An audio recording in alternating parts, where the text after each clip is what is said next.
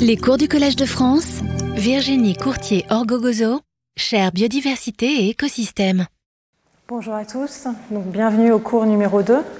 Donc aujourd'hui, nous allons essayer de voir ensemble comment les séquences d'ADN ont modifié notre vision du monde vivant. Et euh, pour commencer, je voudrais vous poser une question. Donc vous voyez ici euh, 9 points donc qui forment un carré. Donc il y a un point à l'extrémité de chaque carré, un point euh, au milieu euh, de, de, chaque côté et un point au centre. Et donc comment on peut relier ces 9 points euh, en faisant 4 lignes droites sans lever le crayon? Par exemple 1, 2, 3, 4, donc vous voyez qu'il manque un point, on n'arrive pas à relier euh, un des points. Et euh, si jamais on rajoute deux points, là les points grisés en plus ici, on fait 1, 2, 3, on voit qu'il y a cette ligne-là. Si on regarde un petit peu mieux, on voit qu'il y a une solution possible, c'est de faire un trait ici, 2, 3 et 4. Donc euh, pour moi, les séquences d'ADN, ça nous apporte des points grisés en plus, comme ça, sur, euh, sur les êtres vivants, et ça nous permet de rajouter euh, des éléments et de mieux comprendre les êtres vivants. Donc ça nous permet d'élargir notre compréhension du vivant en apportant des nouvelles données et en incorporant ces données avec tout le reste qu'on peut observer. On peut ainsi améliorer euh, nos connaissances et notre compréhension du monde vivant. Donc pour moi, c'est vraiment comme un, sens qu'on a en plus, un, sens ADN. Donc on a déjà la vision, euh, l'odorat, le goût, euh, l'audition, le toucher. Et ce sens ADN, pour l'avoir, on a besoin de machines. Tout d'abord des machines qui vont séquencer l'ADN et aussi des machines qui vont comparer ces séquences d'ADN avec toutes les séquences qu'on connaît déjà. Donc on a vraiment besoin de machines et ce nouveau sens va nous apporter énormément de données pour mieux comprendre le monde vivant. Donc dans ce cours, on va avoir euh, trois parties. Une première euh, euh, introduction sur qu'est-ce que l'ADN, ensuite une deuxième grande partie sur les différentes choses qui nous ont été révélées grâce à l'ADN. D'une part, l'identification des êtres vivants, des écosystèmes, des propriétés du vivant. Euh, ça nous a aussi aidé pour classer les êtres vivants, reconstituer l'histoire du passé et dater les événements passés. Et en conclusion, nous verrons euh, plusieurs points euh, qui ont changé concernant notre vision du vivant grâce à cette analyse de l'ADN. Donc, au sein de chacune de nos cellules, à l'intérieur d'un noyau, on trouve les chromosomes. Donc, euh, chez euh, les êtres humains, on a 23 paires de chromosomes. Donc là, ici, vous avez les chromosomes euh, d'un homme, on voit que la 23e paire contient un chromosome X et un chromosome Y, alors que chez les femmes, on a deux chromosomes X. Et donc euh, ça, ça correspond euh, à notre patrimoine euh, génétique, parce que si on déroule les molécules qui sont compactées à l'intérieur des chromosomes, on trouve une très longue molécule qui s'appelle ADN pour acide désoxyribonucléique. Et cet ADN est constitué d'une suite de lettres. Il y a quatre lettres possibles, A, T, G ou C. Et ces lettres, on les appelle nucléotides. Et donc vous voyez que c'est une, une double hélice avec deux brins. Et à chaque fois qu'on a un A d'un côté, on a un T de l'autre, et quand on a un C d'un côté, on a un G de l'autre. Donc si on connaît la séquence d'un brin, on peut en déduire automatiquement la séquence de l'autre brin. Et euh, donc cette structure en double hélice est très utile lors de la réplication de l'ADN, qui euh, est un processus qui permet à une molécule d'ADN de donner deux molécules qui vont avoir la même séquence que la molécule initiale. Donc vous voyez que les deux brins vont se séparer et euh, à partir de chaque brin parental, on va avoir formation d'un nouveau brin euh, du fait de l'appariement des nucléotides. Donc à chaque fois qu'il y a un A, il y a un T, un G, il y a un C. Et donc ainsi, on va obtenir deux molécules d'ADN qui, sont, euh, sont chacune composées d'exactement la même séquence que ce qu'il y avait euh, au départ. Donc dans nos cellules, on a euh, des paires de chromosomes. On a un. Pour chaque chromosome, on en a un qui provient de notre mère et un autre qui provient de notre père. Et une cellule, quand elle va se diviser, elle va donner deux cellules qui chacune va avoir exactement les mêmes chromosomes que la cellule de départ. Et pour cela, en fait, il y a une étape euh, préliminaire où il va y avoir réplication de l'ADN. Vous voyez que là, les chromosomes, ils sont doubles. En fait, il y a une molécule ici compacte qui est, euh, euh, répliquée qui va donner une autre molécule compactée de l'autre côté ici qui a exactement la même séquence. Et au cours de la division cellulaire, les deux bras de chromosomes vont se séparer, ce qui fait qu'on va obtenir deux cellules qui ont la même séquence que la cellule mère. Donc cet ADN euh, est très utile parce qu'il nous apporte des informations euh, qu'on ne voyait pas et qu'on ne pouvait pas observer euh, autrement. Donc là, vous avez un exemple sur une plage. Donc vous en avez sûrement déjà observé ces algues Ulva lactuca. Donc ça fait des feuillets un peu transparents en vert. Et si on les regarde, elles sont toutes identiques morphologiquement. On ne voit pas de différence. Mais par contre, quand on regarde leur ADN, il y en a qui sont vraiment très différentes entre elles. Par exemple, il y en a certaines qui vont avoir pour chaque euh, type de chromosome une seule copie, alors que euh, d'autres individus vont avoir deux copies, une copie qui provient du père et une copie qui provient de la mère. Et donc ces organismes sont très différents. Euh, ils n'ont pas du tout la même reproduction. Et par contre, à l'œil nu, on, ne le voit pas. Donc ça, il faut regarder leur ADN pour, pour, voir ça. Et ce sont des stades différents du cycle de vie des algues. Donc parfois, voilà, on a des individus identiques que l'on peut euh, différencier grâce à leur ADN, mais qui, euh, sans leur ADN, ne peuvent pas être distingués. On a aussi parfois des cas où on a, dans un seul individu, euh, des changements de la séquence d'ADN entre les cellules. Donc ici, vous avez un scanner des poumons d'une personne qui a un cancer du poumon. Et ici, ce qui est fait, c'est avec une sonde d'aller prélever des cellules pour séquencer ces cellules et voir s'il y a euh, certaines mutations euh, qui sont associées euh, avec le développement du cancer. Donc ça va être des mutations qui sont apparues au cours de la vie de la personne. C'est des mutations qu'on ne va pas trouver à d'autres endroits du corps de la personne. Donc à chaque fois que nos cellules se divisent ou même survivent, elles peuvent accumuler des mutations, ce qui fait que dans notre corps, on n'a pas exactement les mêmes séquences dans, dans chacune de nos cellules. On a aussi parfois des cas où on a euh, des ADN identiques qui vont donner des individus euh, différents. Donc là, je vous ai mis euh, un cas qui est étudié par différents chercheurs. Donc c'est un crustacé qui s'appelle Daphnia lumolsi qu'on peut élever au laboratoire facilement. Et on a des clones comme ça qui ont exactement la même séquence d'ADN. Et suivant l'environnement dans, lequel on va les, élever, on peut obtenir des formes très différentes. Donc ceux de gauche euh, ils ont été élevés dans, de l'eau qui, au préalable, avait été euh, mise en contact avec des poissons. Donc les poissons euh, relarguent certaines substances dans l'eau. Et ça, ça va changer le développement de ces organismes et va induire la formation d'un casque et aussi d'une longue queue. Alors que dans une eau normale, en absence de poissons, on a formation de structures, d'organismes tels que celui de droite. Donc ici, on voit bien que euh, l'ADN ne fait pas tout. Parfois, il y a des différences qu'on observe entre individus qui ne sont pas dues à l'ADN, qui vont être liées à des différences de conditions environnementales.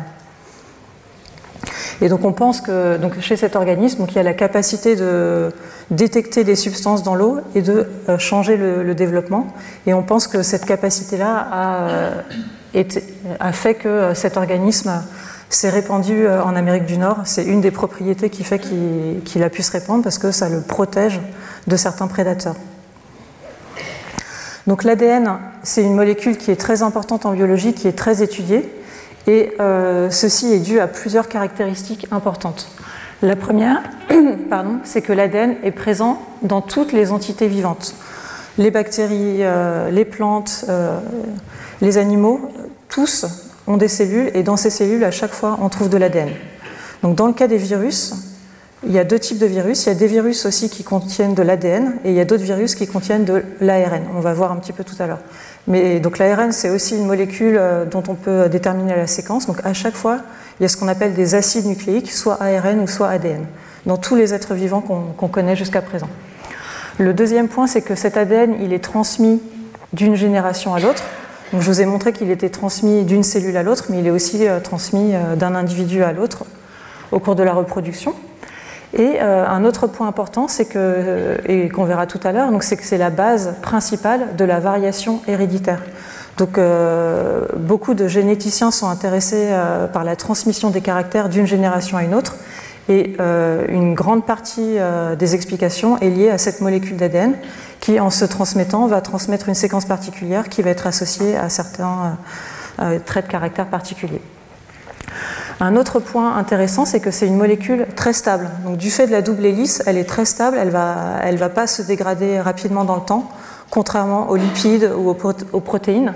Et donc, on peut l'utiliser pour des analyses médico-légales.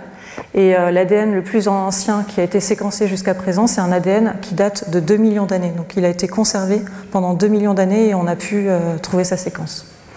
Et enfin, le dernier point, c'est que c'est une longue chaîne de lettres, c'est linéaire, et donc c'est facilement analysable par ordinateur. C'est vraiment, euh, nous, on manipule des fichiers texte au laboratoire avec la séquence A, T, G, G, C, C, voilà. Alors que si c'était euh, plusieurs branchements euh, à différents endroits, ce serait beaucoup plus difficile à, gérer du point de vue informatique. Là, en fait, c'est des fichiers qui sont très simples et qu'on peut analyser relativement facilement. Alors, pour le coronavirus SARS-CoV-2, donc lui, euh, à l'intérieur, il contient euh, de l'ARN. Et euh, l'ARN, c'est une molécule qui, elle, est simple brin. Donc il y a un seul brin, contrairement à l'ADN qui a deux brins. Et donc là, vous voyez le début de sa séquence. Il est aussi constitué de quatre lettres. Et là, à la place du T, on a un U, mais sinon c'est la même chose. Donc il y, a des C, des G, des A et des T. Et dans le cas de SARS-CoV-2, il est constitué d'environ 30 000 lettres. Donc la taille du génome. Donc la, taille de la séquence d'ADN varie selon euh, les espèces. Dans le cas du virus euh, du sida, on a euh, aussi un ARN. Et cet ARN, il, est long de 9000 lettres. D'accord? Donc en gros, plus court que celui du coronavirus qui fait 30 000 lettres. D'accord? Donc ça dépend, il y, a, des virus un peu qui ont des génomes de toutes les tailles. Dans le cas de la levure de bière Saccharomyces cerevisiae, euh, donc qui est utilisé euh, pour former la bière, le pain et différents ferments. Euh, il y a 16 chromosomes et donc ça correspond à 12 millions de lettres. Dans le cas des êtres humains, on a 23 paires de chromosomes, ce qui correspond à peu près à 3 milliards de lettres.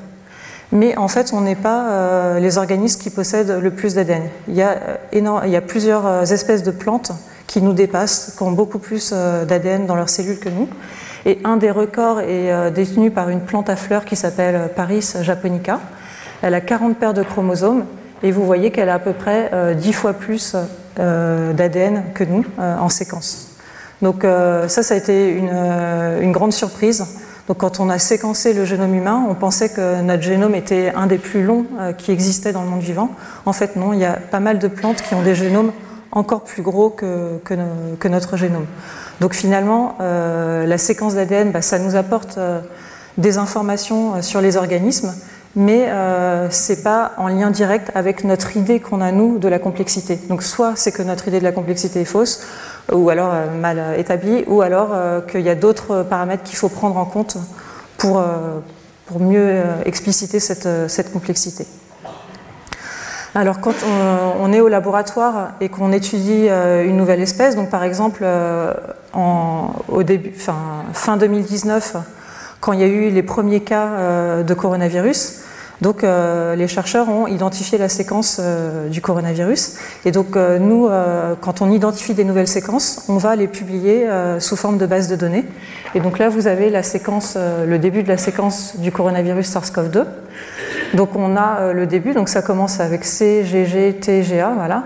Donc ça c'est les, dix premières lettres, ensuite les dix, voilà. Et vous voyez ça continue et ça va jusqu'à euh, ATC à la fin. Donc quand on publie la séquence, donc on a la séquence et en plus on a des métadonnées, donc on va donner euh, le nom. Donc là vous voyez c'est virus d'une pneumonie du marché de Wuhan avec un nom le génome complet et on a un numéro d'accession qui est associé à ce génome. Et vous voyez qu'il a été publié euh, et disponible dans une base de données le 12 janvier 2020. Euh, Donc ici, c'est une base de données américaine. Et euh, il y a aujourd'hui trois bases de données internationales principales. Donc il y a la base de données américaine du NCBI. Il y a aussi une base de données européenne, European Nucleotide Archive, et une base de données japonaise, DDBJ. Donc tous les jours, ces bases de données s'échangent toutes leurs informations. Donc en fait, euh, il y a exactement les mêmes données euh, à chaque endroit, au Japon, en Allemagne et aux États-Unis. Et donc au cas où s'il y a un problème, il y en a toujours une euh, qui est en backup, qui a toutes les données qui existent du monde entier sur toutes les séquences. Donc nous, en tant que chercheurs, quand on veut publier un article, on est obligé de soumettre nos séquences à l'une de ces trois bases de données. On peut choisir celle où on veut soumettre. Et après, ces données vont être échangées et vont être disponibles. Et nous, en tant que chercheurs, on va rechercher des informations ensuite dans toutes ces bases de données. Donc voilà, donc je vous ai dit, ce sont les trois bases de données principales. Mais en fait, le pays qui produit le plus de séquences aujourd'hui, c'est la Chine, et vraiment de loin par rapport à tous les autres pays. Et donc la Chine a créé aussi sa propre base de données, avec euh, elle a récupéré toutes les séquences euh, de ces trois bases-là, plus elle rajoute ces séquences euh, publiées par certains chercheurs qui vont les soumettre à la base de données chinoise et pas de données, aux autres bases de données. Donc en ce moment, depuis quelques années, depuis 2-3 ans, je dirais, on voit qu'il y a cette base de données euh, chinoise qui n'est pas totalement connectée aux autres. Donc il y a des discussions pour essayer de voir si on peut euh, la connecter avec ces trois autres ou pas. Mais pour l'instant, euh, c'est pas pas clair. Donc il y a peut-être quelque chose qui est en train de changer. Donc jusqu'à présent, tout était partagé et disponible pour tout le monde. La base de données chinoise, elle est disponible à tous actuellement, mais elle est gérée bah, par les Chinois et il n'y a pas d'échange avec avec les autres. Donc euh, ces données stockées euh, sont énormes et augmentent euh, au fil du temps. Donc ici, vous avez en fonction des années, donc on arrive jusqu'à 2020, le nombre de lettres dans ces bases de données de, nucléotides. Donc vous voyez que c'est une exponentielle. Donc ici, je vous ai mis un petit trait ici pour l'année 2000 qui correspond à la date qu'on donne pour le séquençage total du génome humain. Donc en juin 2000, il y a eu une, grande célébration avec euh, euh, euh, Bill Clinton, les différentes personnes qui étaient impliquées dans le séquençage du génome humain. Il y avait aussi Tony Blair, et donc ils ont expliqué que ça y est, on avait séquencé la totalité du génome humain. En fait, je crois que c'était 90%, mais bon, c'était pour marquer un peu une date qu'il y avait eu vraiment un, un effort de fait. Donc aujourd'hui, on est 20 ans plus tard. On a énormément euh, de séquences en plus euh, dans les bases de données. On n'a pas encore. Euh, enfin, on pensait que ce génome humain nous permettrait de tout comprendre, enfin, ou de comprendre énormément de choses sur nous en tant qu'humains. Vous allez voir dans le cours suivant que ça nous a permis de savoir beaucoup de choses sur nos origines, mais finalement, on, manque encore de données et d'explications pour essayer d'utiliser ce génome pour faire d'autres choses, comme soigner des maladies ou, faire, ou prévenir de, certaines maladies. En tout cas, donc, il y a eu euh, en 2000 donc, le, séquençage du génome humain, et vous voyez que donc, depuis, euh, la quantité de séquences euh, présentes dans ces bases de données augmente et elle double en fait tous les, tous les 18 mois. Alors donc cet ADN, maintenant que vous avez vu un peu donc, ce que c'est, donc on va voir différentes choses qui sont aidées par cette analyse de l'ADN. Donc cette analyse de l'ADN, elle permet tout d'abord d'identifier les êtres vivants, des écosystèmes et aussi des propriétés particulières du vivant. Alors en fait, c'est un peu comme un code barre. Donc euh, les premiers euh, séquençages qu'on faisait de l'ADN, on les mettait sur gel et euh, on avait des bandes comme ça, avec une colonne qui correspondait au A, une autre T, une autre G au C. Et donc ça ressemble pas mal à un code barre. Donc en fait, si on veut identifier des espèces ou des individus, on peut, euh, en ayant la séquence d'ADN, avoir une sorte de code barre de cet individu ou de cette espèce. Donc un cas euh, qui est célèbre aux États-Unis, c'est le cas du Golden State Killer. Donc c'était euh, dans les années 70 et 80, il y a eu énormément de cambriolages, de viols et de meurtres pour lesquels on n'a pas réussi à trouver le coupable. On avait l'impression que c'était la même personne parce qu'elle avait une cagoule, elle agissait de, de certaines façons, mais euh, les recherches n'avaient pas réussi à trouver la personne. Et à partir des années 86, euh, ça s'est arrêté. Et donc, euh, certaines personnes, en décembre 2017, ont décidé de récupérer du sperme, enfin, ils avaient déjà donc, du sperme congelé du lieu du crime. Ils ont extrait l'ADN de cet échantillon et ensuite, ils ont pris l'échantillon et ils l'ont envoyé à une compagnie qui s'appelle GED Match, donc une euh, compagnie aux États-Unis, où on peut envoyer son ADN, envoyer un prélèvement, et ils vont nous trouver euh, quels sont euh, les cousins éloignés qu'on a qui existent aux États-Unis. Donc là, ils ont fait comme si c'était une personne qui envoyait son ADN. Et quelques semaines plus tard, ils ont eu les résultats avec euh, une vingtaine de personnes qui étaient euh, des cousins éloignés, qui euh, partageaient les mêmes arrière, arrière, arrière grands-parents. Et donc après, ils ont fait des travaux de généalogie pour essayer de reconstituer l'arbre. Et ils sont tombés sur deux personnes potentielles qui pouvaient être le coupable. Et sur ces deux personnes-là, il y en a une euh, dont un cousin euh, proche avait été séquencé et ils ont pu l'éliminer parce que la séquence d'ADN était trop éloignée. Et donc finalement, ils sont tombés sur un seul cas. Et ça, c'est en quelques mois. Donc je crois que vers le, mois d'avril, donc entre décembre et avril, ils avaient trouvé euh, quelle pouvait être cette personne. Et donc ils ont localisé sa maison. Et des personnes du FBI sont allées à sa maison. Ils ont récupéré un échantillon à la poignée de sa porte et aussi un mouchoir qu'ils ont récupéré dans une poubelle. Ils ont séquencé cet ADN et ils ont trouvé que c'était exactement la même séquence que celle du sperme et donc ils ont identifié la personne. Et euh, effectivement, elle a avoué que, c'était elle. Donc euh, cet exemple-là a, fait couler beaucoup d'encre aux États-Unis parce que euh, bah, ce qui a été utilisé ici, c'est une compagnie privée qui est normalement utilisée, dont le but est de trouver des ancêtres et là, ils ont utilisé ces données-là pour euh, essayer de trouver une personne qui était coupable, alors que les personnes, quand elles ont envoyé leur ADN, elles ne savaient pas que ça pourrait servir aussi à trouver quelqu'un de leur famille euh, qui avait fait des crimes. Donc il y a beaucoup de discussions en cours aussi aujourd'hui, mais donc c'est pour vous montrer que euh, ces séquences d'ADN, quand on en a beaucoup et qu'on a beaucoup de données, on peut extraire énormément d'informations et trouver des nouvelles choses qu'on n'avait pas auparavant. Donc euh, aujourd'hui encore, il y a euh, beaucoup de discussions pour savoir comment réguler euh, ces compagnies et les données qui sont présentes et l'utilisation qu'on peut en faire. Un autre exemple que je voudrais vous montrer, donc cette fois-ci pour l'identification d'un écosystème. Donc c'est un article qui a été publié l'année dernière, donc en 2022, dans le journal Nature, où des chercheurs ont récupéré un échantillon de sol gelé du nord du Groenland et euh, c'est un échantillon euh, qui correspond à un sol qui date de 2 millions d'années. Ils ont réussi à récupérer des petits fragments d'ADN qu'ils ont séquencés et ils ont trouvé euh, des séquences d'ADN qui correspondaient à de nombreux organismes différents.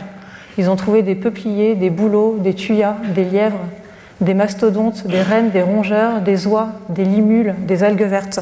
Donc certaines de ces espèces ils les avaient trouvés aussi euh, sous forme de fossiles dans ces roches, mais d'autres qui ne se fossilisent pas, on ne savait pas, on, les a trouvés seulement grâce à cet ADN.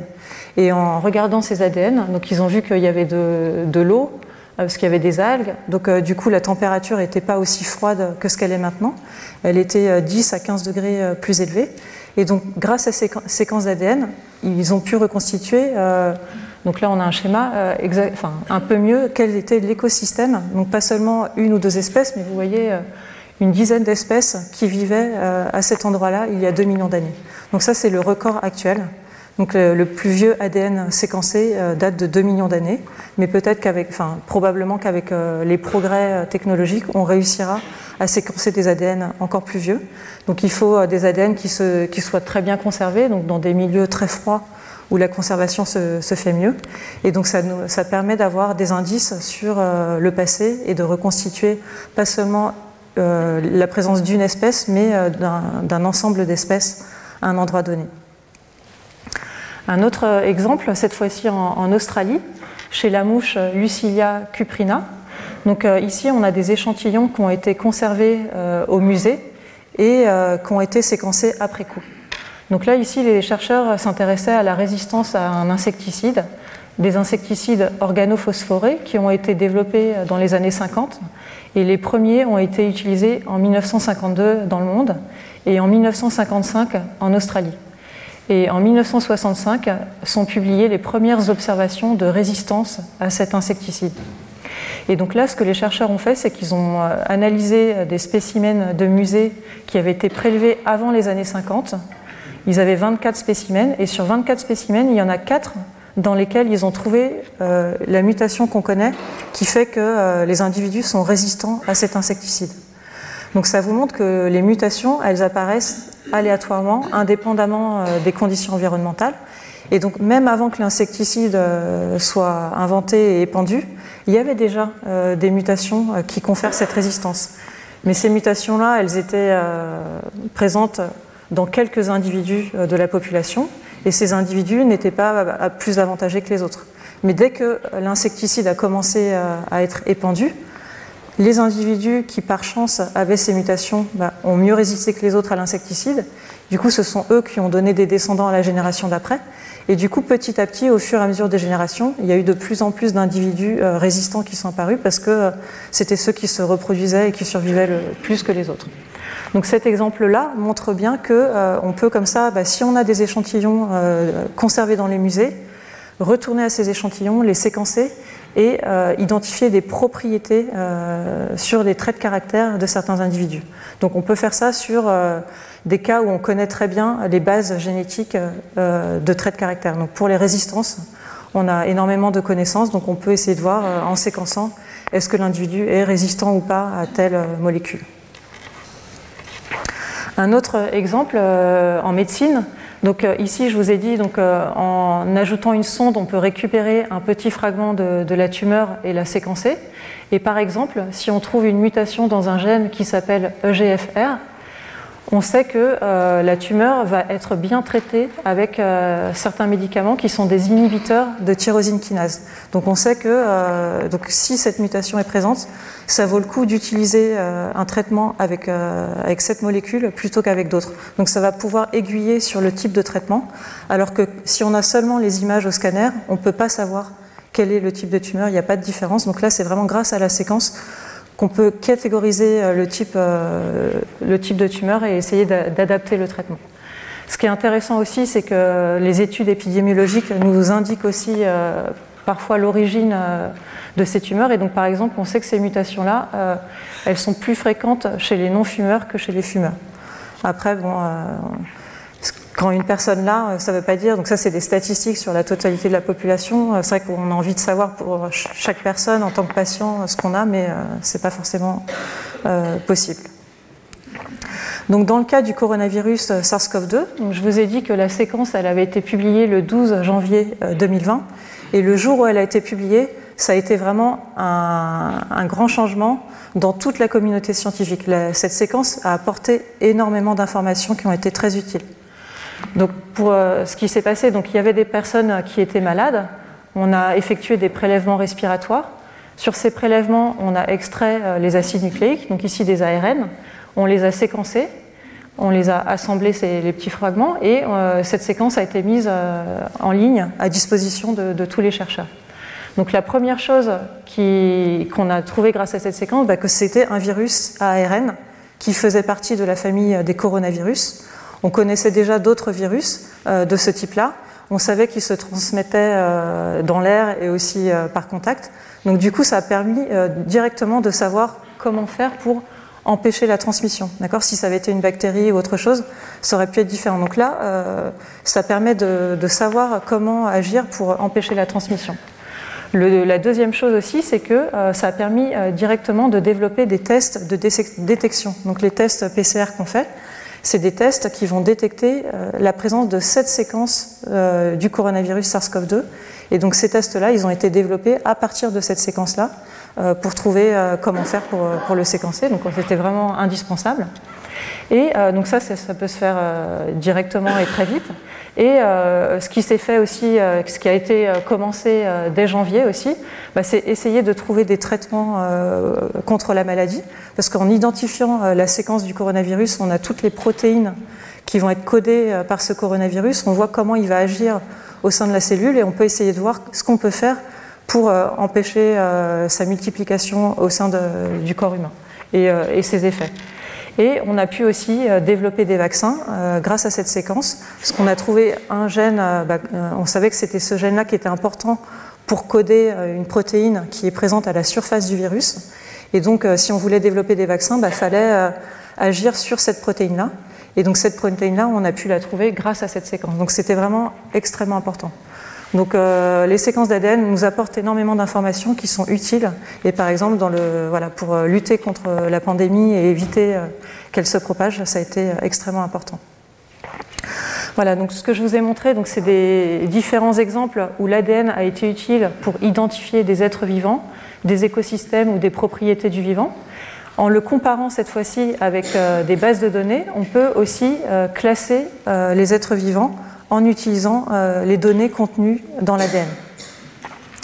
Alors, cet ADN nous a permis de mieux voir comment était l'arbre du vivant qui comprend la totalité des espèces vivantes. Donc là, si on exclut les virus qui sont un peu à part. Donc, vous savez, donc, euh, il y a des bactéries. Donc, les bactéries, ce sont des organismes qui sont microscopiques. Euh, donc là, si vous avez la pointe d'une aiguille euh, grossie de plus en plus, on peut voir ici des bactéries. Et on avait d'autres organismes aussi qui ressemblaient fortement à des, bactéries, qui avaient la même taille. des organismes aussi unicellulaires. On pensait qu'ils faisaient aussi partie des bactéries. Mais en séquençant leur ADN, on a vu que c'était une branche totalement à part et qu'en fait il y avait trois branches dans le vivant. Donc une branche qu'on appelle les eucaryotes qui nous contient nous, euh, les animaux ainsi que, les plantes, les algues, voilà. Et euh, on a euh, deux groupes d'organismes qui sont des organismes unicellulaires relativement simples et microscopiques, donc les eubactéries qui correspondent aux bactéries vraies, et un autre groupe qui est le groupe des archébactéries. Donc ces archébactéries, elles vivent généralement dans des milieux extrêmes. Donc euh, des milieux euh, où il y a peu d'oxygène. Euh, en général, il n'y en a pas beaucoup, elles sont en petite quantité. Et, mais il y en a par exemple, on en trouve dans notre tube digestif, il n'y en a pas beaucoup, mais il y en a quelques-unes. Et c'est des bactéries méthanogènes, elles produisent du méthane. Voilà, donc c'est des bactéries un petit peu, enfin des, des archébactéries un peu particulières. Et quand on regarde leur membrane, leur membrane ressemble beaucoup à la membrane de nos cellules à nous et est différente de la membrane des bactéries. Donc c'est vraiment un groupe à part, et c'est un groupe à part qu'on a pu identifier grâce à ces séquences d'ADN, parce que sinon on, les classait euh, normalement intuitivement avec les bactéries. Et aujourd'hui, il y a des nouvelles données qui indiquent que euh, nous, les eucaryotes, on dérive d'une branche particulière des archébactéries. Donc en fait, les archébactéries, elles sont euh, assez proches de nous. Et euh, en fait, euh, les eubactéries sont un groupe qui est beaucoup plus, plus éloigné et différent. Donc ça, c'est des nouvelles données qui datent de, ces quelques, quelques, d'il y a quelques années. Donc notre arbre du vivant est différent de celui qu'on avait au 19e siècle. Donc Ernst Haeckel avait, écrit, avait préparé, enfin, dessiné plusieurs arbres donc vous voyez les, humains, on est ici euh, en haut de l'arbre. Donc là, il avait dessiné les animaux d'un côté, les plantes d'un côté les protistes, qui sont les organismes euh, simples unicellulaires. Donc ça, c'était une de ces classifications. Une autre euh, avec les humains toujours en haut, donc avec les mammifères, les vertébrés, les invertébrés et les animaux primitifs. Voilà. Donc vous voyez qu'aujourd'hui, donc on est sorti de, ces représentations intuitives et aujourd'hui, on a plutôt euh, trois grands groupes, voire même euh, deux groupes, on pourrait dire, nous euh, avec les archées qui sont nos ancêtres, et un autre groupe avec les, les eubactéries. Et il y a une très grande diversité chez les bactéries qui correspond à la diversité finalement qu'on trouve chez les animaux et les plantes. Alors ces séquences euh, d'ADN, elles nous permettent euh, d'établir des, relations de parenté entre les espèces. Donc par exemple, si on regarde le requin, est-ce qu'il est plus proche de la carpe ou de l'humain? Donc à l'œil, on va dire bah, il ressemble plutôt à la carpe, Mais en fait, quand on regarde les séquences d'ADN, on va voir qu'en fait euh, c'est pas le cas. Donc comment on fait pour analyser ces séquences d'ADN et reconstituer les relations de parenté? Ce qu'on va faire, c'est qu'on va compter les différences qui existent entre les séquences euh, pour chaque paire d'espèces.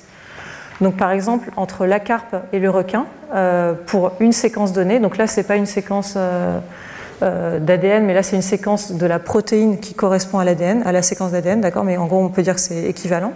Donc pour cette séquence particulière, entre la carpe et le requin, il y a 85 différences qui sont détectées. Entre l'homme et le requin, 79 différences. Entre la carpe et euh, l'être humain, 68 différences. Voyez Après, par exemple, entre le coq et, euh, la souris, 39 euh, différences. Donc on peut faire comme ça un tableau avec toutes les différences qui existent entre les paires. Et ensuite, ce qu'on fait en général, c'est qu'on fait ce qu'on appelle un arbre phylogénétique avec des branches qui vont être plus ou moins longues suivant le nombre de mutations qui se sont passées au cours de l'évolution pour arriver aux espèces actuelles. Donc vous voyez qu'entre l'être humain, le cheval et la souris, il y a euh, environ 20 euh, à 30 différences. D'accord? Donc ça fait des petites branches horizontales ici. Et entre la carpe et le requin, 85 différences. Donc il y a toute une branche ici et une autre branche ici. Donc là, ce qu'on regarde, ce sont les branches horizontales, qui sont la longueur est proportionnelle au nombre de mutations. Et chaque nœud dans l'arbre représente un ancêtre commun. Donc ici, on a l'ancêtre commun du coq, de la souris, du cheval et euh, de l'être humain. Donc euh, cet ancêtre avait une séquence d'ADN. Cette séquence d'ADN a accumulé des mutations qui a donné la séquence présente chez le coq. De l'autre côté, ici, elle a accumulé des mutations qui ont ensuite euh, donné les séquences qu'on retrouve aujourd'hui chez la souris, le cheval ou l'être humain. Donc ça, c'est une représentation d'un arbre phylogénétique qui date des années 80. Donc aujourd'hui, on ne le représenterait plus forcément de la même façon. On mettrait peut-être une femme ici, et puis l'homme, on ne le mettrait pas forcément en haut. Il pourrait être euh, l'arbre. En fait, on peut le changer. Euh, d'accord. Ce qui est important, c'est la topologie, mais on peut euh, échanger cette partie-là. On pourrait la mettre au milieu. D'accord? Donc, ce qui compte, c'est vraiment la longueur des branches. Et ça, ça nous permet de, voir des relations de parenté entre espèces. Et donc, si on revient à notre question qu'on avait au départ, donc si on va du requin à l'homme, bah, finalement, on fait ce trajet-là, là, là, là, là, là. Et donc finalement, ça nous donne un nombre de mutations qui va être le même que quand on va de la carpe au requin. Donc en fait, le requin, il est aussi éloigné euh, de la carpe que de l'être humain. Et euh, ça, en fait, ça s'explique par le fait que, euh, au cours de notre évolution, enfin de l'évolution de la vie sur Terre, il y a eu bah, évolution des vertébrés et formation d'un corps de poisson qui a été présent euh, chez l'ancêtre des requins et l'ancêtre de la carpe. Et à un moment donné, euh, l'ancêtre euh, chez un de ces poissons, qui est l'ancêtre, un des ancêtres de la carpe, il y a eu transformation de, ces espèces, et petit à petit colonisation du milieu terrestre. Donc les nageoires se sont modifiées pour permettre la locomotion en milieu terrestre et euh, la queue euh, postérieure donc a changé, n'a plus euh, de fonction de, nageoire.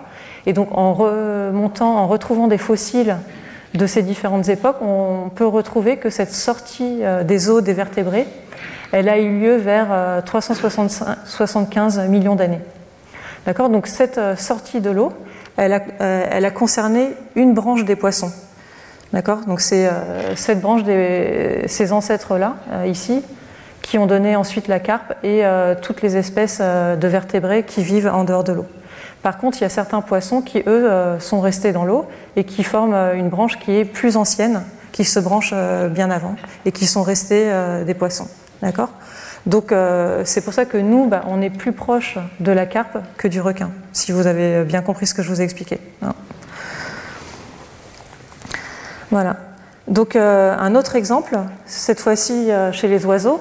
Donc euh, si on regarde le manchot empereur et qu'on le compare avec un petit pingouin, on voit pas mal de ressemblances. Le corps est trapu, il y a un petit cou, beaucoup de, plumes, un corps assez gros, comparé à un ibis qui lui a des longues pattes, un long cou, un corps plus effilé. Mais quand on regarde les arbres phylogénétiques, on voit que en fait, euh, le manchot empereur est plus proche de l'ibis que du petit pingouin. Donc en fait, au cours de l'évolution, il y a eu euh, adaptation au milieu froid de façon indépendante dans la branche qui a donné euh, le manchot et dans la branche qui a donné le petit pingouin. Ce sont des évolutions indépendantes, même si à l'œil, on les trouve très ressemblants et on a envie de se dire que ce sont des espèces qui sont proches entre elles. On trouve euh, ce genre de cas euh, de façon euh, très très importante dans le monde vivant. Donc là, je vous ai mis juste quelques autres cas. Donc par exemple, le mode de vie fouisseur qu'on retrouve chez les ratopes. Donc ce sont des animaux qui, qui vivent en colonie sous la terre. ils ont presque plus de poils, ils ont des yeux très réduits. Donc ils sont capables de creuser des tunnels et ils ont une vie euh, sociale euh, très importante avec euh, beaucoup d'échanges, d'interactions entre les individus. Et donc ce, mode de vie particulier, on le retrouve aussi dans d'autres espèces qui ont aussi un corps, vous voyez, allongé en forme de saucisse, des petits membres mais qui peuvent creuser très rapidement, des yeux très réduits. Et aussi, ce qu'ils ont, c'est qu'ils ont un odorat extrêmement développé. Et quand on fait une phylogénie de ces espèces et qu'on on ajoute aussi les séquences d'ADN, vous voyez ici de l'être humain, de, du chat, cheval, etc., vous voyez qu'à chaque fois, ils correspondent à des branches indépendantes. Donc ça, ça montre qu'il y a eu évolution indépendante de ces modes de vie fouisseurs au cours de, de l'évolution et donc indépendamment, ils ont évolué euh, des traits de caractère qui se ressemblent. Un dernier exemple que je voudrais vous montrer, c'est sur les lézards, donc qui sont étudiés euh, notamment par euh, Jonathan Lossos dans les îles des, Caraïbes. Donc il, va régulièrement sur ces îles et il regarde le comportement de ces lézards et il a identifié différentes espèces.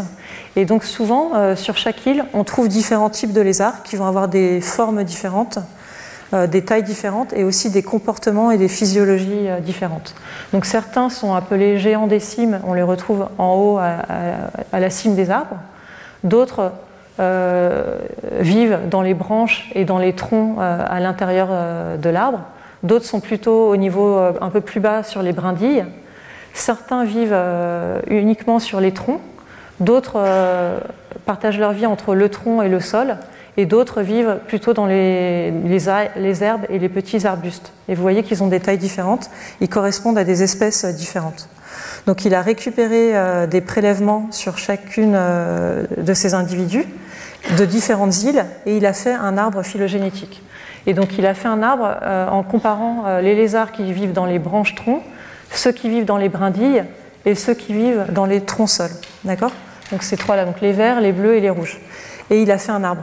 Donc si on imagine que dans, chaque île, il y avait d'abord euh, évolution de ces trois formes-là, et ensuite dans chaque île, euh, il y a eu euh, une petite divergence, on devrait avoir des regroupements par couleur, d'accord? Par contre, s'il y a eu évolution indépendante dans chaque île, on, devrait avoir des regroupements par île quand on regarde l'arbre phylogénétique. Et effectivement, dans l'arbre phylogénétique, donc on peut représenter aussi comme ça. Donc là, ce qui compte, c'est la longueur des branches là, en étoile ici. Et bien, vous voyez que ça se regroupe par île. Par exemple, l'île de la Jamaïque, les trois formes, bleu, vert et rouge, sont regroupées ensemble. Elles ont un ADN qui se ressemble plus que les trois espèces qu'on trouve à Porto Rico. La même chose pour Cuba. Donc ça, ça nous montre que sur chaque île, il y a eu évolution indépendante de ces différentes euh, formes. Donc ça, c'est des évolutions qui sont très récentes. Donc ça montre que euh, l'évolution, elle peut se faire de façon très rapide. Et euh, ce qui est vraiment intéressant, c'est que dans chaque île, on retrouve vraiment les mêmes formes avec les mêmes physiologies. Donc ça, c'est un exemple qui est beaucoup étudié aujourd'hui pour essayer de mieux comprendre comment l'évolution peut avoir des trajectoires qui se ressemblent autant et qui sont totalement indépendantes euh, sur, des îles différentes. Chez les humains et les chiens, on trouve aussi euh, beaucoup de, ressemblances. Donc nous, euh, on vit avec les chiens depuis plusieurs milliers d'années. Et donc finalement, les chiens ont le même environnement que nous. Et donc on s'adapte, enfin les chiens comme nous, nous adaptons aux mêmes environnements. Et ce qui est intéressant, c'est que dans, les gènes, dans les, le génome des chiens, on trouve des mutations dans les mêmes gènes que ce qu'on trouve dans nos gènes à nous. Donc par exemple, euh, avec le développement de l'agriculture, euh, on s'est mis à manger de plus en plus d'amidon contenu dans les céréales. D'accord? Et euh, en fait, quand on regarde notre génome, on a des évolutions qui sont liées à cette meilleure digestion de l'amidon. On trouve le gène qui code l'amylase, qui est une enzyme qui permet de digérer l'amidon. Ben, ce gène-là, on le trouve en plusieurs copies dans notre génome. Et donc ça permet de fabriquer plus d'enzymes et de mieux digérer cet amidon. Et nos ancêtres, par contre, euh, les chimpanzés, n'avaient pas euh, toutes ces duplications, avaient beaucoup moins de duplications. Donc c'est quelque chose de récent qui est lié à l'agriculture. Et ce qui est vraiment intéressant, c'est qu'on trouve des duplications également de ce gène chez le chien, qui mange aussi euh, des choses proches de ce qu'on mange nous. quand on regarde aussi des populations qui vivent en haute altitude, on trouve des mutations dans le gène hémoglobine, non seulement euh, chez les humains, mais aussi chez les, chiens. Donc il y a aussi de l'évolution répétée qui se fait à l'échelle des gènes. D'accord? C'est pas forcément exactement la même mutation, mais souvent c'est le même gène qui a muté de façon indépendante au cours de l'évolution dans plusieurs espèces. Ce qu'on retrouve aussi en comparant les séquences d'ADN, c'est que parfois il y a ce qu'on appelle du plagiat génétique. Donc euh, ici c'est l'exemple des pucerons. Donc, chez ces pucerons, il y, a deux, couleurs. Certains sont verts et d'autres sont oranges. Et cette couleur est liée à la production de caroténoïdes, donc du bêta-carotène vert, bêta-carotène vert ou du taurulène orange pour la couleur orange. Et ça, bah, c'est une surprise parce que normalement, les caroténoïdes euh, ne peuvent pas être produits par les animaux. Donc euh, les animaux n'ont pas les enzymes pour euh, fabriquer les caroténoïdes. Donc ces caroténoïdes-là, on les trouve dans des carottes, dans différentes plantes, dans des algues qui, elles, ont les enzymes. Mais chez les animaux, il a pas, ces enzymes ne sont pas présentes. Donc ça, c'était un mystère d'essayer de, voir comment ces pucerons pouvaient fabriquer ces caroténoïdes. Et donc en séquençant le génome du puceron, sur un de ces chromosomes, ils ont trouvé trois gènes qui correspondent aux trois gènes qui codent les enzymes pour fabriquer euh, les caroténoïdes. Et donc ils ont fait un arbre phylogénétique de ces séquences. Donc vous voyez là, ils ont trouvé ces, gènes dans plusieurs euh, espèces de pucerons. Donc c'est les, séquences en bleu ici. Donc elles sont très proches entre elles. Et après, bah, ils ont regardé quelles étaient euh, les séquences qu'on trouve qui ressemblent à, ces gènes d'enzymes qu'on trouve chez les pucerons. Et vous voyez que les séquences les plus proches ici, c'est les séquences en, marron, là, bah, c'est des séquences de champignons. Après, on trouve des séquences de bactéries et de plantes, mais on ne trouve pas de séquences d'animaux, bah, y a pas on ne trouve pas ces séquences-là chez les animaux. Et là, en regardant euh, le nombre de mutations, bah, on voit qu'il n'y a pas non plus énormément de, mutations entre les séquences du champignon et les séquences qu'on trouve euh, chez les pucerons. Et donc l'explication qu'on a pour, ça, c'est qu'en fait, il y a eu un fragment d'ADN de champignons qui est allé s'intégrer dans un chromosome euh, du puceron. Et aujourd'hui, bah, les pucerons, dans leur génome, ont euh, des fragments qui viennent de champignons. Donc ça, ce sont des événements euh, rares au cours de l'évolution, mais qu'on peut détecter en faisant ce genre d'analyse, où on voit qu'on a des séquences d'ADN très particulières qui correspondent à des organismes qui sont très éloignés. Donc il y a parfois des transferts comme ça, on appelle ça des transferts horizontaux d'ADN qui passent d'une espèce à une autre. Et donc là, il y a cet arbre, il y a aussi euh, les trois gènes, ils sont dans le même ordre que, euh, et dans la même orientation que, celle qu'on trouve euh, chez les champignons. D'accord? Et ce qui est intéressant aussi, c'est que la différence entre les oranges et les verts, c'est que dans un cas, il y a un des trois gènes qui est inactivé, qui est mutant, ce qui fait qu'au lieu de, former le dernier, ça s'arrête à celui d'avant et donc ça change la couleur. Donc non seulement il y a eu incorporation euh, d'un long fragment d'ADN de trois gènes du champignon vers euh, le puceron, mais en plus, dans ce fragment d'ADN, il y a eu euh, des mutations qui fait qu'aujourd'hui, on a deux formes chez les pucerons, des verts ou des oranges. Donc, je vous ai dit que ce cas est, très rare, mais souvent, quelque chose qui se passe une fois lors de l'évolution se passe deux fois, voire trois fois. Finalement, ça, arrive plusieurs fois. Et en fait, en séquençant le génome d'une araignée rouge du cotonnier et le génome d'une cécidomie, euh, on a aussi trouvé euh, la présence de ces gènes qui codent les enzymes euh, permettant la production de caroténoïdes. Et ils proviennent aussi de champignons, donc pas les mêmes, d'autres espèces de champignons. Donc il y a eu aussi des transferts horizontaux depuis le champignon vers les araignées rouges et vers les, les Donc ce sont des cas qui arrivent. Et donc vous voyez ici, ce transfert a créé une nouvelle capacité métabolique euh, chez ces animaux qu'ils n'avaient pas auparavant. Donc ça peut conférer des nouvelles euh, propriétés. Voilà, donc euh, grâce à cet ADN, donc on peut reconstruire des événements de, l'histoire passée. On peut aussi dater des événements. Donc, dans le cas du coronavirus SARS-CoV-2, donc c'est un des cas où on a le plus de séquences disponibles au cours du temps. Donc, c'est vraiment un modèle très utilisé actuellement pour mieux comprendre l'évolution. Donc ici, ce que vous avez sur l'axe des euh, X, c'est euh, le temps, d'accord? Et sur l'axe des Y, le nombre de mutations euh, par rapport à la première séquence. Et chaque point représente une séquence de SARS-CoV-2 qui a été obtenue. Donc au début, il y avait zéro mutation, il y avait une, seule séquence. Et après, vous voyez qu'on obtient des nouvelles séquences qui ont exactement la, même suite de lettres que la première euh, séquence publiée. Il y en a d'autres qui ont une mutation, deux mutations, trois mutations. Et vous voyez que plus on avance dans le temps, plus euh, le nombre de mutations augmente. D'accord Donc il y a un gros bruit de fond, d'accord il, y a plusieurs souches et plusieurs séquences qui coexistent euh, dans les populations humaines. Mais globalement, on voit que le nombre de mutations bah, augmente au cours du temps. Et en moyenne, on a calculé qu'il y a le SARS-CoV-2 accumule deux mutations par mois. Et donc il évolue comme ça petit à petit. Et donc ça, ça explique les différents variants qu'on retrouve dans les populations. Et donc ça, c'est assez constant, d'accord Donc il y a beaucoup de bruit de fond, mais il y a quand même euh, un taux de mutation comme ça qui, euh, si on se place à des grandes échelles de temps, euh, est relativement constant. Et donc ça, c'est ce qu'on appelle l'horloge moléculaire, c'est-à-dire l'hypothèse selon laquelle les mutations génétiques s'accumulent dans un génome avec une vitesse constante. Donc là, ce que vous voyez sur l'axe des X, c'est le temps de divergence entre deux paires d'espèces en millions d'années, et sur l'axe des Y, le nombre de mutations. Donc par exemple, entre la chèvre et la vache qui ont divergé il y a environ 20 millions d'années, il y a 20 mutations. Entre euh, le chien et la vache qui ont divergé il y a environ 80 millions d'années, il y a 80 mutations. Et donc vous voyez que plus on avance dans le temps, euh, plus il y a de mutations et ça suit une, euh, une droite qui est globalement linéaire. Donc en comptant le nombre de mutations, ça nous donne une estimation du temps de divergence entre deux paires d'espèces. D'accord? Comme les mutations s'accumulent de façon assez constante, à vitesse constante. Et donc ça, ça va être utile pour dater des événements. Par exemple, ça a permis de dater euh, l'origine des vêtements. Donc euh, nous, bah, on n'a pas de chance, on a deux types de poux. On a les poux de tête et les poux de corps, d'accord euh, qui sont des espèces légèrement différentes, donc leurs séquences d'ADN ne sont pas exactement les mêmes. Par contre, les chimpanzés, eux, ils n'ont qu'un seul pouls euh, qui va sur tout leur corps, hein, pas de différence entre la tête et tout, le corps est, la même chose, d'accord?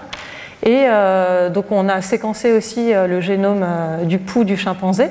Donc, il est plus éloigné que le pouls de tête et le pouls de corps de l'humain. Et on sait que les humains ont divergé du chimpanzé il y a environ 5 millions d'années. Et donc en faisant une sorte de règle de 3, bon après on adapte le modèle en, incluant plus de paramètres, on peut estimer que la divergence entre le pouls de tête et le pouls de corps a eu lieu il y a environ 80 à 170 000 ans. D'accord? Donc ça, c'est la divergence des deux. Donc ça, on peut imaginer que cette divergence, elle a eu lieu au moment où il y a eu apparition des vêtements, réduction euh, du nombre de poils à la surface du corps et euh, développement des, cheveux qui sont devenus plus longs. Et donc ce changement-là euh, on n'a pas de fossiles hein, des, cheveux ou des poils euh, de cette époque, c'est très, difficile. Et donc, en utilisant les séquences d'ADN, ça peut nous donner une idée de euh, quand cet événement a pu se passer. Et on imagine que voilà, dès que ça s'est passé, il y a eu divergence euh, des poux de corps par rapport aux poux de tête. Et donc, ça nous donne une idée de quand ça a pu se passer. Après, vous voyez que la date, elle est quand même assez. elle n'est pas très précise parce qu'il bah, y, a, beaucoup de, variations. Euh, c'est des données qui ne sont pas forcément très précises, mais ça permet de, donner une estimation. Ça permet aussi de mieux comprendre l'origine de certaines épidémies. Donc vous avez ici le cas de la maladie de la langue bleue, qui s'appelle aussi fièvre catarrhale ovine, qui touche les vaches, les moutons et les chèvres. Et donc cette maladie, elle avait disparu en Europe en 2011 jusqu'à 2014. Et malheureusement, en 2015, elle a commencé à réapparaître en Auvergne et elle s'est propagée, elle, a même atteint la Suisse. Et donc, euh, les chercheurs euh, ont, fait des prélèvements, ont séquencé euh, le virus et ils ont trouvé des séquences d'ADN orange que vous voyez ici, de 2016 à 2018. Et donc là, vous voyez aussi le nombre de mutations par rapport à la première séquence connue de ce virus vers 2006. Et donc vous voyez que les mutations augmentent au cours du temps, donc ça c'est tout à fait normal. Euh, quand l'épidémie euh, sévissait entre 2006 et 2010, on voyait aussi une augmentation des mutations au cours du temps.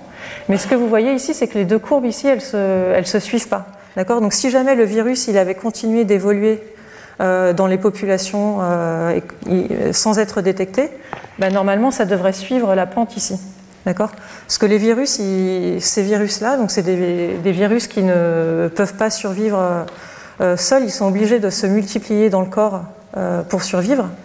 Et donc du coup, euh, ils accumulent forcément des mutations. Or là, on voit que la séquence collectée en 2016, elle ressemble fortement à une séquence de 2008. D'accord?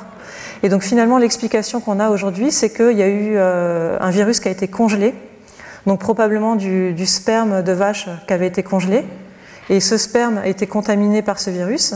Ensuite, il a été utilisé pour inséminer une vache pour obtenir, une, pour obtenir des descendants. Et c'est là que ça a recréé, enfin réinfecté des individus et que donc ça a dû se passer en Auvergne quelque part et c'est ainsi que l'épidémie a repris euh, dans les années 2015.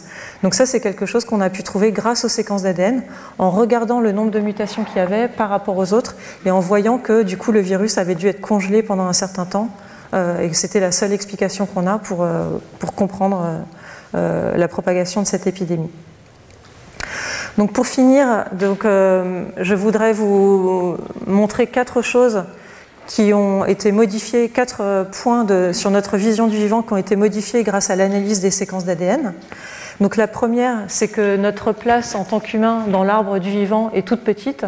Donc si on représente euh, l'arbre du vivant ici comme une boule, on est vraiment l'une des branches, on est euh, indistinguable par rapport aux autres. Je vous ai dit, notre ADN est même plus court que l'ADN d'autres espèces. Donc ça, c'est un premier point.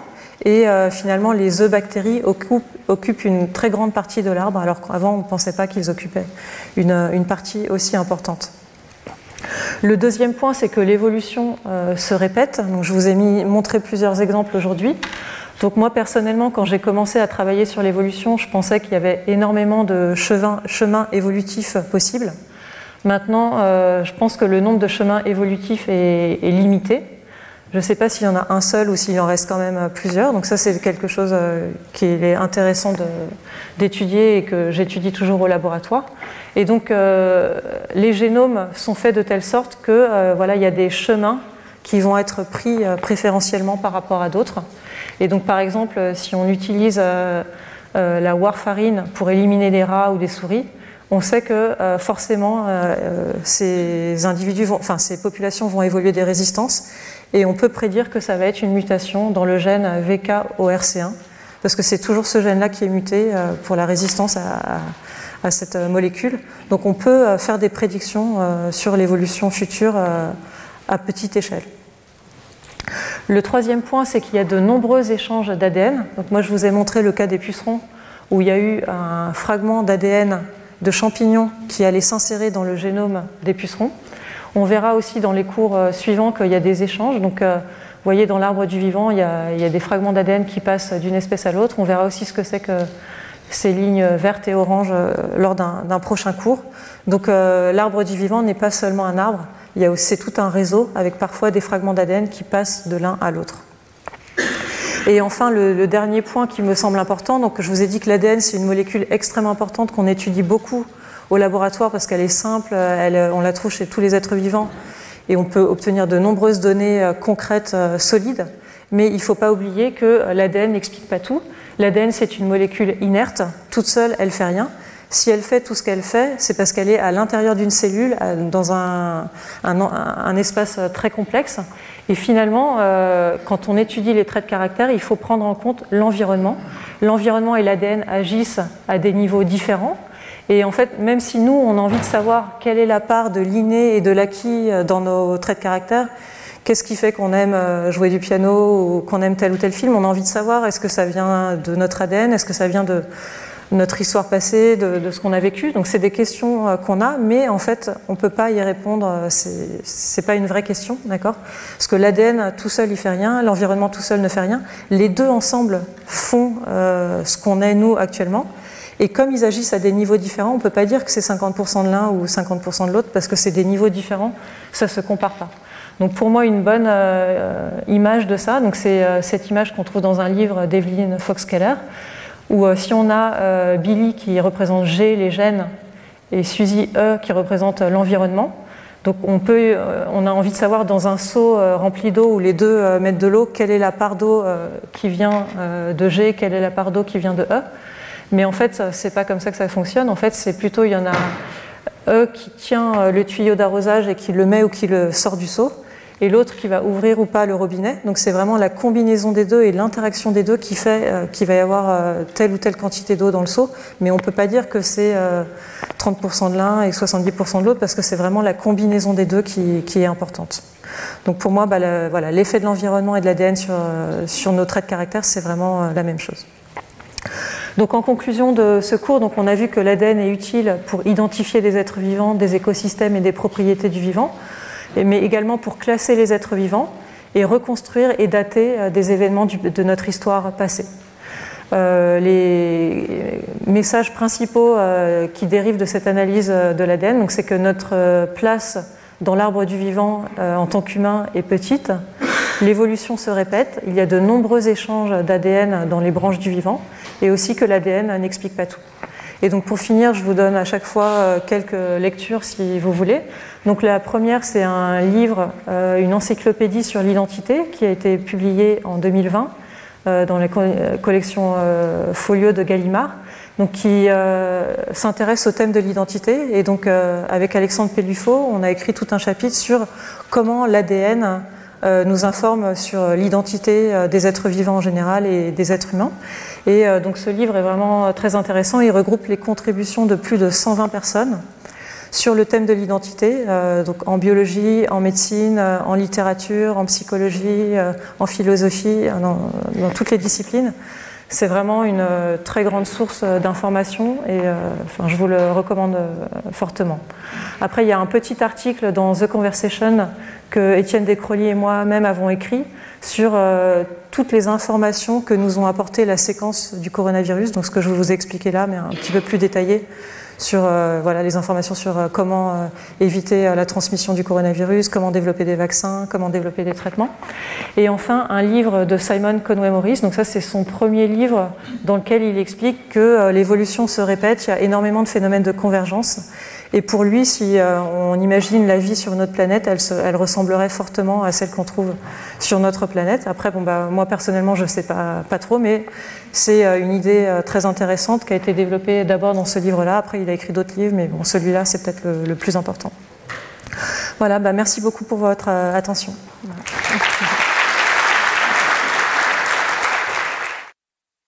Retrouvez tous les contenus du Collège de France sur www.colège-2-france.fr.